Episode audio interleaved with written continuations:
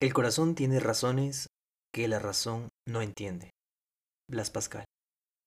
El cliente busca llenar sus vacíos emocionales, pero ¿cómo saber qué le duele? Bienvenidos al podcast donde encontrarás todas las herramientas que necesitas para estabilizar y hacer crecer tu restaurante. Hablamos de marketing, Gestión, talento humano y servicio de una forma fácil y práctica. Para que la falta de tiempo y dinero no sean impedimentos en lograr el éxito de tu restaurante. Nosotros somos Freddy. Alex, Paco y John Y nos tienes a tu entera disposición. y arrancamos. Hoy es martes y tenemos un espectacular capítulo de introducción al neuromarketing gastronómico. Bienvenido, mi nombre es Freddy Viteri, estás en Air Podcast, el único podcast donde se reúnen asesores internacionales para ayudar a los dueños, gerentes y administradores de restaurantes. Nos basamos en cuatro pilares estratégicos en los negocios de restaurantes, que son la administración, el marketing, el talento humano y el servicio. El objetivo es generar acciones específicas con herramientas prácticas para convertir tu restaurante en una marca exitosa. En marketing se ha usado un sinnúmero de herramientas para determinar qué es lo que le gusta al consumidor o shopper. Bueno, nosotros lo vamos a llamar cliente. Por mucho tiempo se ha desarrollado encuestas, entrevistas, algo ya más técnico como por ejemplo un focus group, eh, registros de comportamientos con cámaras, supermercados simulados y hasta laboratorios de neurociencias. ¿Qué hacen estos últimos? Pues toman fotos de la actividad del cerebro, es decir, escáneres cerebrales. Miden respuestas biométricas, por ejemplo, cuando el cliente se pone nervioso y empieza a sudar. Hacen rastreos visuales, que quiere decir observar dónde están mirando constantemente nuestros ojos. Y hasta tienen lectores emocionales que miden y observan qué sienten los clientes cuando huelen cierta comida, cuando escuchan eh, cierto tipo de música en tu restaurante, o si le cambias la temperatura, o cómo le atiende tu equipo, tus empleados, y qué es lo que el cliente siente. El impacto del marketing empieza desde el vientre de la madre. El bebé percibe muchos estímulos, por ejemplo, si las mamás embarazadas llegan a tu restaurante y sienten alegría, tienes un 45% de probabilidad de que sus hijos sean fans en el futuro de tu restaurante. Bueno, esto tiene lógica, pero las que son madres pueden recordar lo que les decían sus médicos antes del parto, que les pongan música al bebé, eh, o sea, antes de que nazca, eh, que le hablen al bebé, etc. Eh, hay un estudio que dice que los niños de 4 años ya han sido expuestos a 40.000 comerciales. Y es que está comprobado que nuestras decisiones son más perceptuales.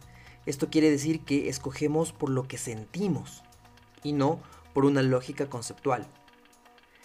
Entonces, lo que yo propongo es aprovechar estos conocimientos para entender y atraer a los clientes entendiendo una pequeña parte de cómo funciona el cerebro. Y si nos avanza el tiempo, lo completaremos em, los, más o menos los 20 sesgos y los, las 20 herramientas que, que tengo planificados para ustedes. Pero si no, pues utilizaremos un siguiente capítulo. Entonces, vamos por ellos. Número 1. Gamificación. Esta estrategia consiste en realizar juegos retadores y normalmente tiene una perfecta aceptación con los niños, con los adolescentes y con los jóvenes. ¿Cómo lo aplico en el restaurante? Desde ideas tan antiguas como el empleado del mes, darles pines de tu marca para que los pongan en sus camisetas, en sus gorras. Eh, son cosas que se pueden usar con sus equipos en múltiples restaurantes. Pero además puedes hacer algo con tu personal operativo.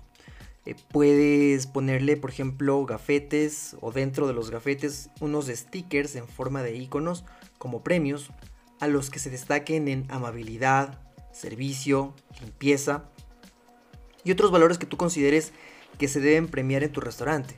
Puedes tenerlos en diferentes colores, como por ejemplo bronce, plateados, dorados.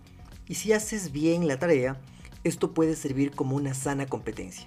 Además, los clientes son curiosos, preguntan y felicitan, lo que se traduce que va a haber un aumento de orgullo en tu gente por tu marca. Ahora bien, se ha hecho algo similar directamente con los clientes. ¿Qué puedes hacer? Digamos que tú tienes una cafetería o tienes una heladería. Pues puedes crear cartillas que pueden ser físicas o virtuales, en donde cada vez que un cliente compre uh, un café, pues gane puntos. Y en, en sus siguientes visitas, que puede estar entre la tercera o quinta visita a tu restaurante, tenga un café gratis o un helado gratis. ¿Cuáles son los beneficios? Pues los clientes se divierten y tú haces recompras logrando hacer que el cliente te visite varias veces. ¿Otra idea? Mm, todos los concursos clásicos e innovadores eh, en forma de entrega de productos. Los giveaway, eh, que los que puedes probarlo y puedas ver cuáles son los más requeridos, los más queridos por tus clientes.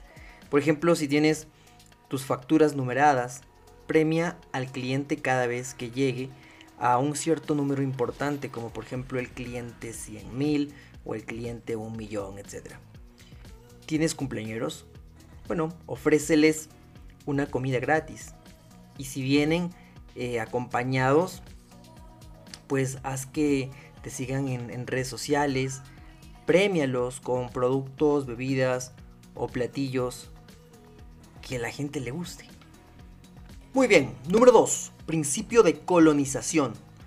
Si tienes un cliente y es la primera vez que tiene contacto con tu marca, y si tu equipo hace un buen trabajo, tienes un 92% de fidelizarlo. ¿Cómo lo puedes hacer? Por ejemplo, si son adolescentes, debes saber cuáles son sus dolores. Normalmente tienen temor al rechazo. Muestran inseguridad, miedo a no ser parte de su grupo, ¿sí? Y aquí puedo enfatizar algo.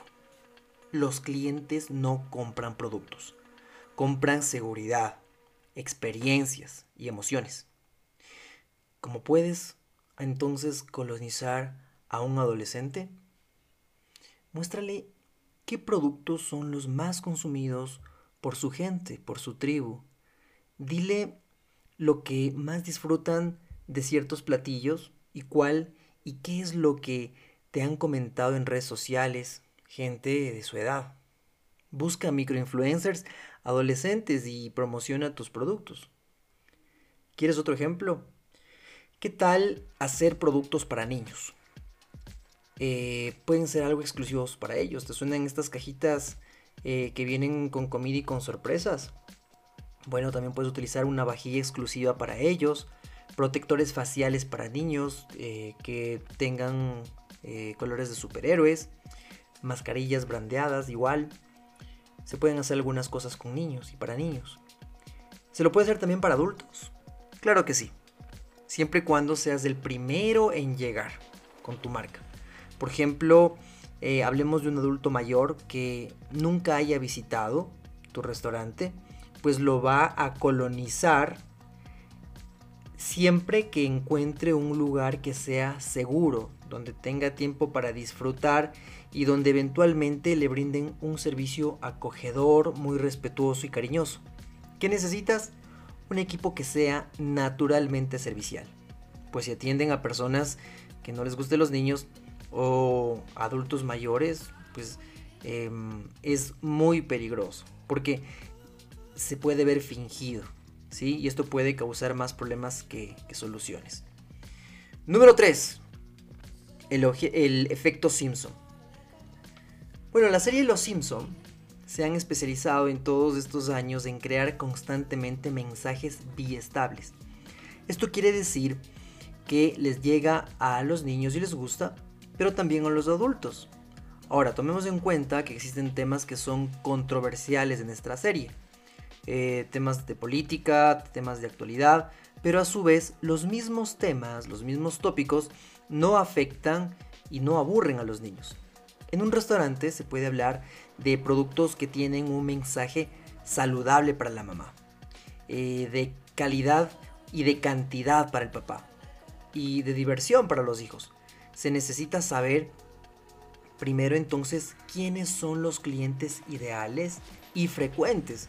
Es decir, hay que construir lo que en marketing se conoce como los buyer personas. Y usar un lenguaje biestable para atraer a cada uno en el mejor de los casos y en el peor de los casos que un mensaje no perjudique a ninguno de los comensales. La idea fundamental acá es llegar a diferentes clientes con un solo anuncio. Cuarto, sesgo autonegativo. Acá se trata de conocer a tus clientes y debes saber que normalmente las mujeres tienden a tener una autoimagen negativa. ¿Por qué?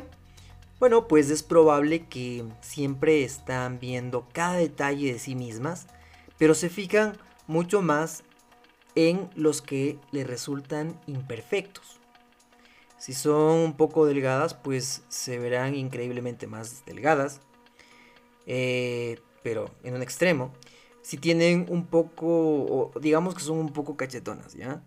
Esto quiere decir que se van a ver muy cachetonas en el espejo.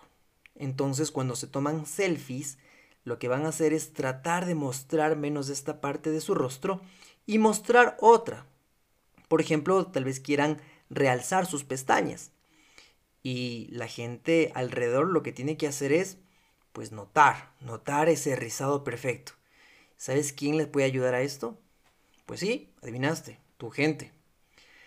Es la gente que está trabajando quien se tiene que dar cuenta de esto en un rostro de una mujer. Número 5. Percepción eh, bottom-up. ¿De qué se trata la, percepción bottom-up? Bueno, es un proceso de atención que nos dice que al colocar algo fuera de lo común, algo excepcional, eh, va a llamar fuertemente la atención. Por ejemplo, en un restaurante eh, de pizzas llama mucho la atención de una pizza hawaiana. En una cafetería puede llamar mucho la atención, por ejemplo, el chai tea. 6. ¿Quién es el shopper? Bueno, diversos estudios han demostrado que la mujer sigue siendo de largo la persona que decide qué se compra en la casa, eh, en la alimentación y hasta en la ropa. Por lo tanto, recuerda siempre tener una comunicación y una promoción que debe estar dirigida a ella en una proporción alta. 7. Neuronas en espejo se hizo un experimento donde un mono, vamos a llamarlo mono 1, solo podía ver a otro mono. Vamos a llamarlo mono 2. Y a este último se le mostraba una serpiente. Por supuesto, el segundo mono ponía una cara terrible de espanto y horror. El primer mono no veía la serpiente. Sin embargo, al ver al segundo mono, se activaban estas neuronas en espejo y también se asustaba, sin saber cuál era el riesgo evidente que su compañero veía. Está comprobado que estas neuronas se activan, por ejemplo, cuando los hombres ven a otros hombres vestidos de la misma forma. Por eso, cuando un hombre se ve vestido de la misma forma y se encuentra con otro, ¿cierto? Y están vestidos iguales, pues se sienten cómodos y lo celebran. Eso no pasa en las mujeres. En el restaurante hay que buscar esa identidad, que el equipo debe transmitir emociones. Esta es la razón, por ejemplo, del por qué se piden sonrisas, por qué se pide hospitalidad, eh, el llamado de, eh, de sentido de urgencia y finalmente de la empatía. Si los empleados sonríen, los clientes sonríen. Si los empleados son hospitalarios, los clientes se sentirán bien servidos. Si el cliente siente que está desesperado porque parece que tiene alguna urgencia, entonces el empleado hará que la percepción de su tiempo vaya más despacio si es que él actúa con sentido de urgencia. Número 8. El efecto priming. Las personas son propensas a gastar más dinero si antes son primadas, con fotografías del sexo opuesto. Estos son estímulos no conscientes. Otro ejemplo es cuando una persona está con sed y escucha cómo se destapa su bebida, cómo caen los hielos en el vaso y cómo suena un burbujeo de la bebida recién servida.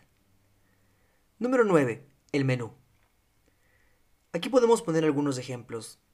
Si es que la carta pesa más, la percepción es que el restaurante es de mejor categoría, que tiene una mejor, calidad o mejor servicio. Una tipografía incursiva transmite un servicio más alto.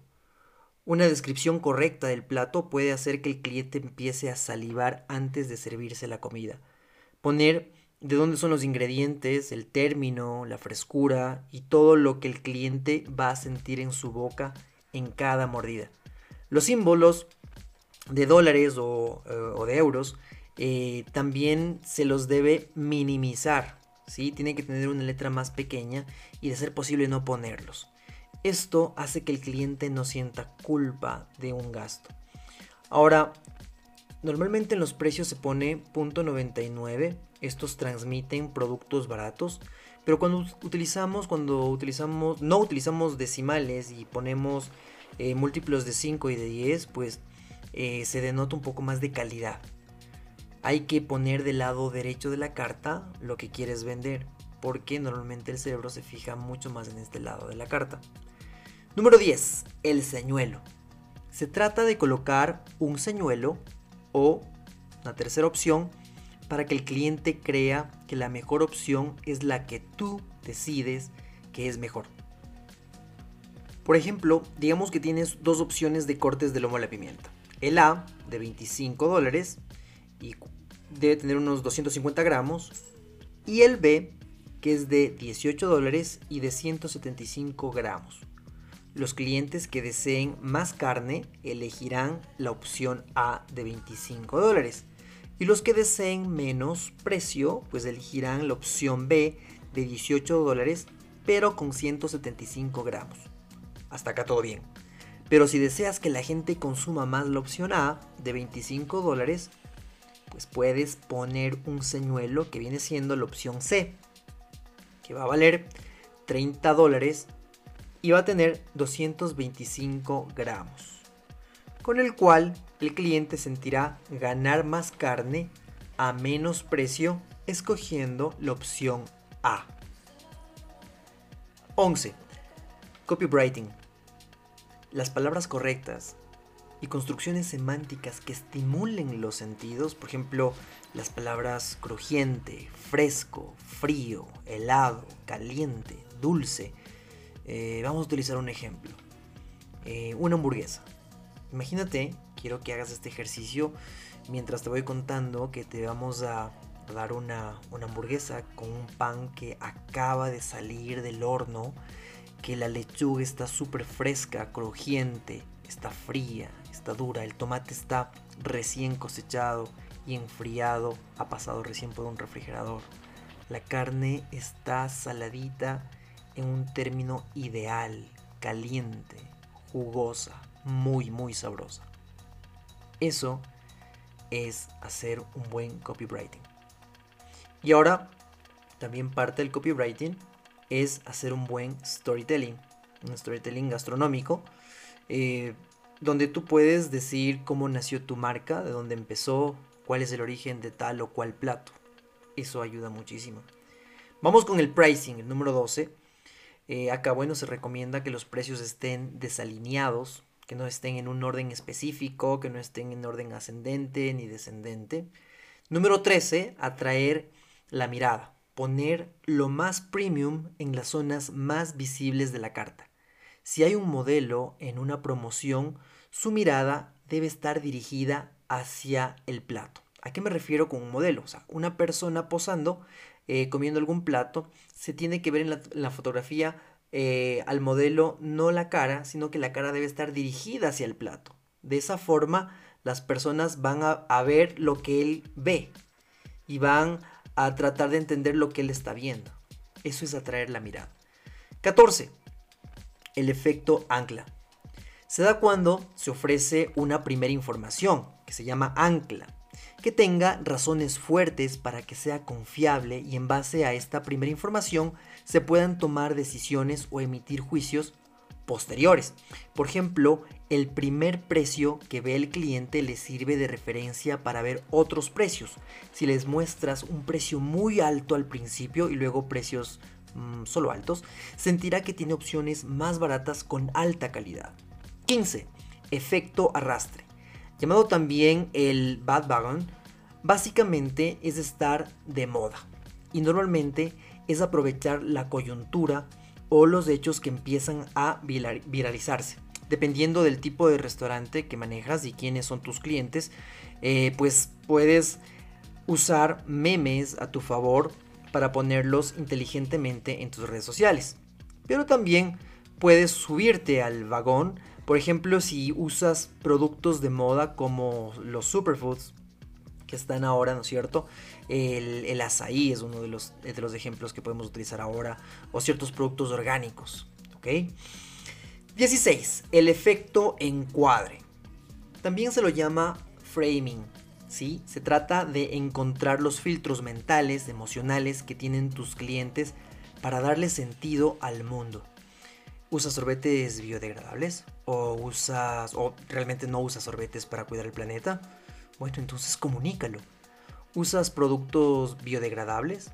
¿Proteges animales? ¿Eres pet friendly? ¿Tienes alguna causa social? La idea siempre va a ser usar lo que ya haces y comunicarlo de manera adecuada. Recuerda que no puedes mostrar lo que no eres. Es importante la esencia, lo que naturalmente eres. 17. Sesgo de confirmación. Sucede cuando los clientes reúnen o recuerdan información de manera selectiva. Este efecto es más fuerte cuando las publicaciones que haces en redes son de contenido emocional y con creencias firmemente enraizadas. ¿Recuerdas los comerciales de Coca-Cola y los osos de Navidad? ¿Ok? Eso es un muy, muy buen ejemplo. Ahora de lo que se trata es adaptar la comunicación y los productos de tu restaurante respecto a lo que tus clientes prefieren. Desde los colores que usas hasta la forma como tus clientes desean ser tratados. ¿Los tratan de usted? ¿Los tratan de tú? Para que ellos puedan hacer unas pruebas de producto antes de realizar el lanzamiento de un plato diferente en el menú, lo que se tiene que pensar es en generar empatía con las ideas que tienen los clientes, con las ideas preconcebidas que tienen ellos. Realizar todos los contenidos de acuerdo a esto en tus redes sociales, tomando en cuenta los ideales y las tendencias de tus clientes, ¿sí? Que ellos tienen. 18. El efecto halo.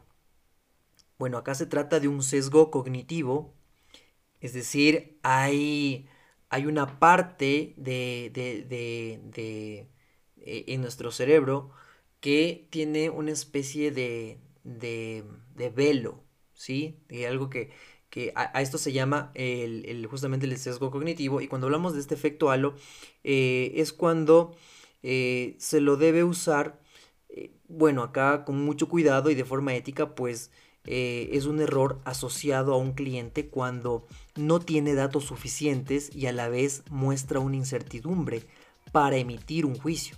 Por lo tanto, el restaurante puede usarlo para promocionar un producto de la forma que requiera. Vamos a poner un ejemplo.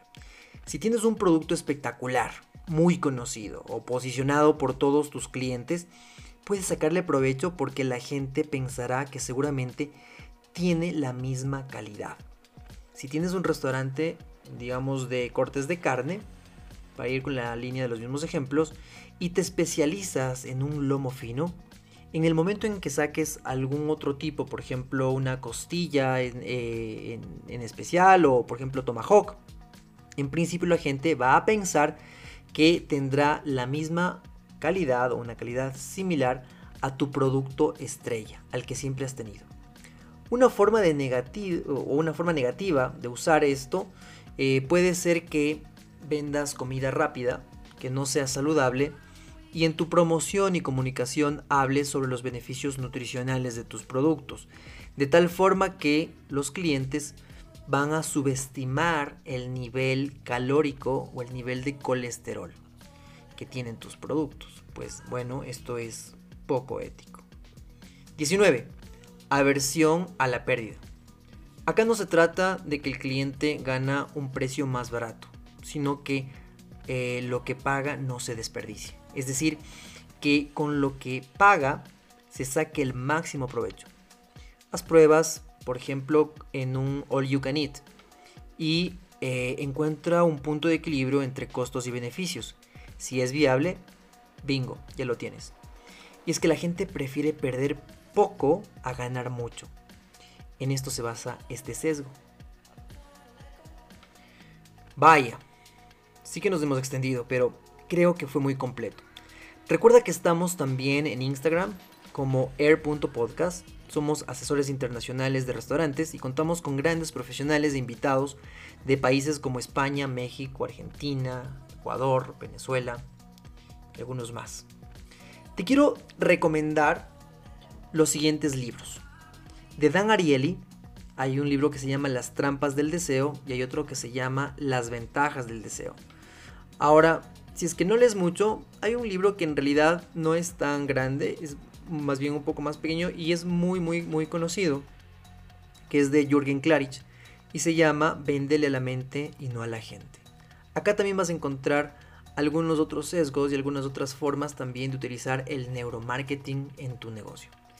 Y si te ha gustado este capítulo, compártelo con quien quieras, pero también con quien creas que le puede ser útil. Escríbenos en Instagram, estamos como air.podcast. Espero haber superado tus expectativas en este corto tiempo y recuerda, percepción para lograr persuasión. Hasta un nuevo episodio. Adiós.